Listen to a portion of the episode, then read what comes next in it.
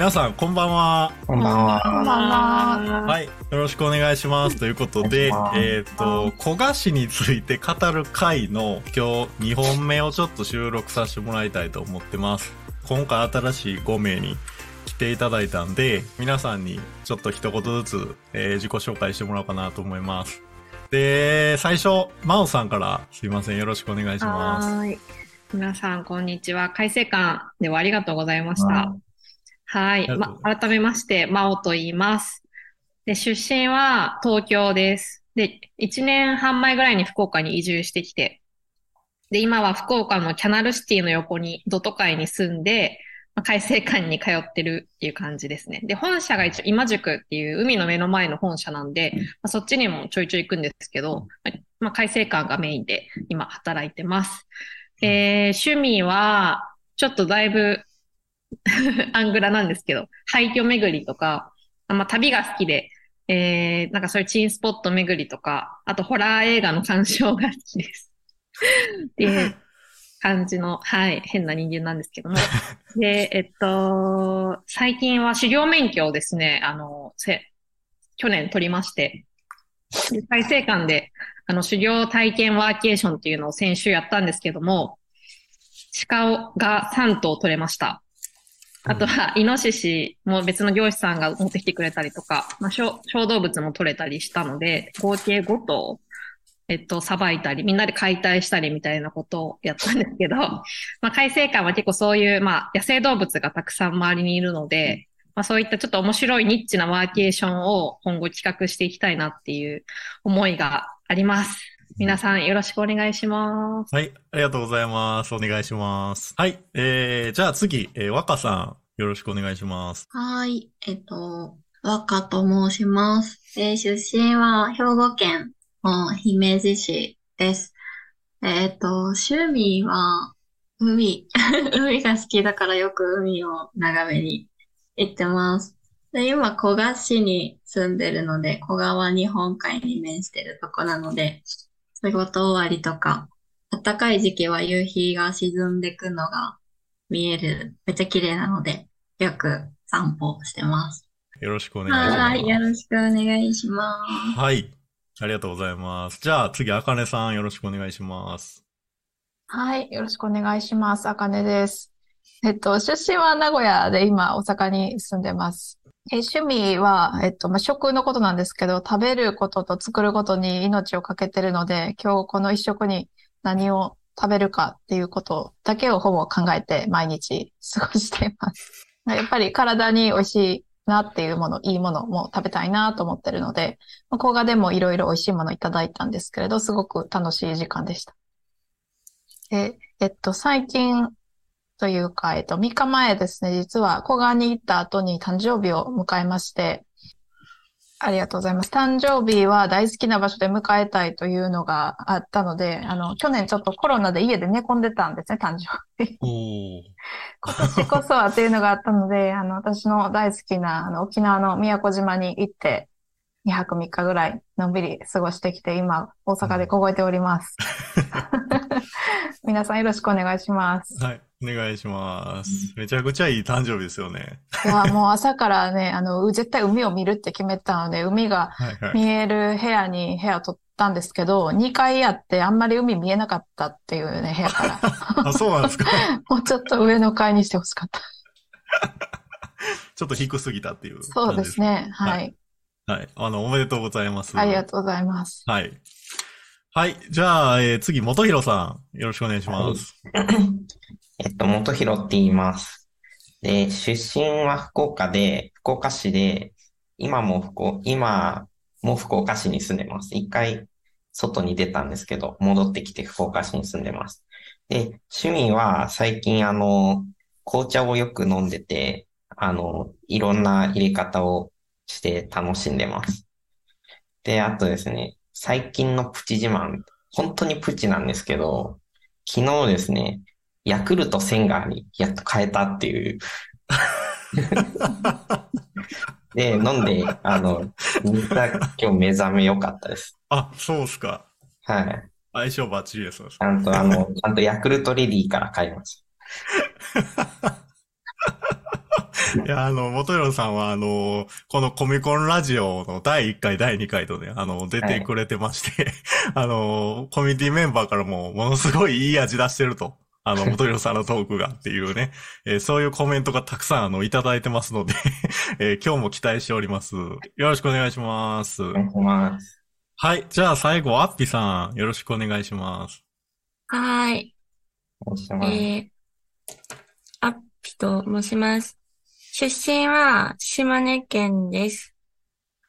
えっと、趣味は読書と、あとバレーボールとか、ヨガとかです。私の最近の特徴あ、なんか私、ちっちゃなことで幸せを感じるねって人から言われるぐらい、うんなんかほんと毎日なんかちっちゃなことで喜び感じちゃって、はいはい。なんか例えばなんかリモートで働いたりしてると人と話せるだけでもなんか、あ、人と交流できて嬉しいとはいか、はいはい。今もあの、こんなたくさんの人と話せて 嬉しいなって思ってるしあ、多分なんか言い出すとキリがないので、この辺にしておきます。はいよろしくお願いします。お願いしま。ますす。今もこの場にいるだけであの幸せを感じてくれてるということで、とても嬉しく思います。ありがとうございます。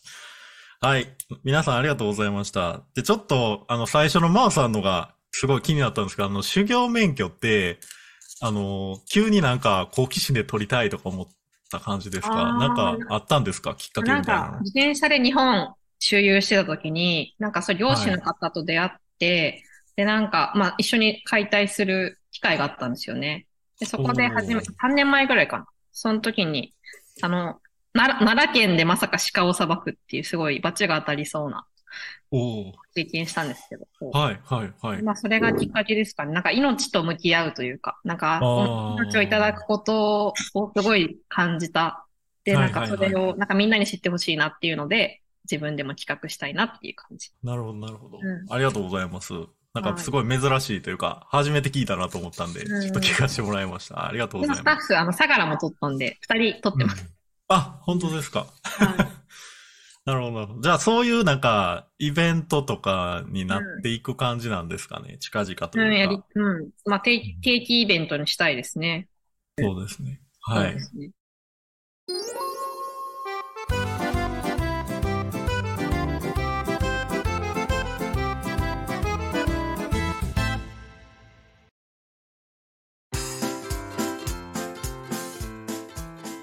じゃあちょっとあの、ここからちょっと本ちゃんのトークにちょっと移っていきたいなと思ってます。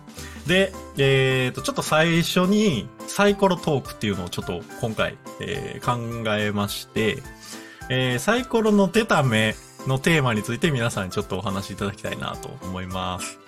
はい。じゃあちょっと、えー 誰にしようかな。あかねさん、ちょっとサイコロ振るんで、なんかちょっと番組らしく合図でもしようかなと思ってるんですけど、あのー用意スタートとかこう言ってもらっても大丈夫ですか？はい。じゃあ行きます。はい。よーい、スタート。はい。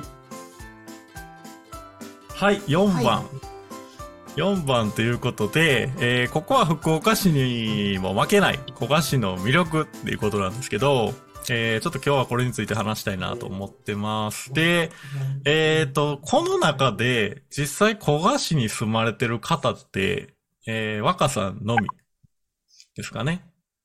で、えっ、と、真央さんがお仕事で、古賀市と福岡市の往復っていう、はいそういう感じですね。はいで、他のメンバーはそれ以外のところに住まれているという、そういう、まあ、感じなんですけども、ちなみにサイコロ振られたあかねさんなんかこう、まず、初めて今回行かれたんでしたっけ？古賀市。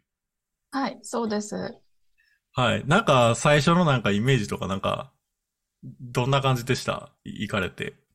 あーあの、海も山も両方あるっていうのはすごいいいなって思ったんですけど。うん、うん。そうですよね。確かに。あんまりないんですかね？福岡でそういうところって。どうなんですかね？まあ、福岡市も一応海も山もあるっちゃあるのかもしれないですけど。うん、うん。いや、でもそんなに近くはないですよ。あの、もう、だいぶ福岡市の逆側というか、うん。うんアクセスは確かにどっちにもいいかもしれないですね。うん、どっちにも行けるのはうん、うん、うん、うん。え、福岡市は、福岡市は山、なんか、すごい夜景スポットありますよね。確か。あれ、福あ、岡市油山ですかね。あ、確かに油山は海にも近いじゃ近いですね。そうっすよね。うん。そっか。油山は全く考慮してなかった。うちから見えるのが別の山なんで、そっち想像してました。はいはいはい。油山は福岡市ですか？福岡市だったと思いますよ。なんか前マッチモアの福岡のイベントかなんか、オンラインイベントかなんかで、すごいなんかその夜景が綺麗なスポットで、みたいなのを、なんか全体で話されてるのを、うっすら聞き覚えがあって。なんそか、あの、はい。夜景と牧場が有名なとこです。あ、牧場もあるんですか？牧場もあるんです。あ、油山牧場って書いてますね。もうなんか車で行けちゃうんで、あんまり、あんまり山って感じは。あ、このモーモーランド早く行きたいんですよね。行ったことない。モーモーランド。モーモーランド。イベント立てちゃいます？モーモー。ね。何ができるんですかね？え、普通に乳搾りとか、うん。ソフトクリーム。あ、多分あると思う。結構大きいです。うーん。なんか小学生の遠足で定番みたいな。うん。で、入場料無料なんだ。え、嘘うん。いや、まあ自分で金払って入ったことないから知らないだけ。モーモーランドがね。え、モーモーランド無料なんですうん。どうやって生きてるの？あ、本当だ。駐車場だけだ。うん。あ、そっか。駐車場、あそこ車じゃないといけないから、駐車場で十分取れる。え、小田さん、ここはなんかあれなんですか？なんかどういうことができるんかが。単純に遊びに、公園みたい、牧場、牧場なんで、はい。え、ち、乳搾り、搾乳乳搾り体験みたいな。なやつ。乗馬体験と、ああ、ヤギと羊の餌やり体験があるらしいです。へえ。バター作りとかアイスクリーム教室とかありますよ。いや、本当ですね。あ、しかもアイスクリームは、あ、でも終了してました。団体だけって書いてたけど。うんリニューアルこ、リニューアル工事に伴いって書いてるから、なんか新しくなってるんじゃないですか？今。あ、そうそうそへえう。。楽しくなって、なんかキャンプ場ができる感じ。ええはいめっちゃいいじゃないですか。うん近所にキャンプ場がないんです。うん、うん。前キャンプ行った時、やめてとこまで行ったんです。ああ、やめ。でも、うち家も南区なんで、で、このモーモーランドも南区みたいなんで、近くっちゃ近くな。全く古賀市の話してないです。そうだね。モーモーランド。モーモーランドの話しかマしてない。ジ。もはや、こ、こが、小賀市にモーモーランドあるんやって今勝手に間違、間違えてずっと調べてました、今。違います。モーモーランドは福岡市です。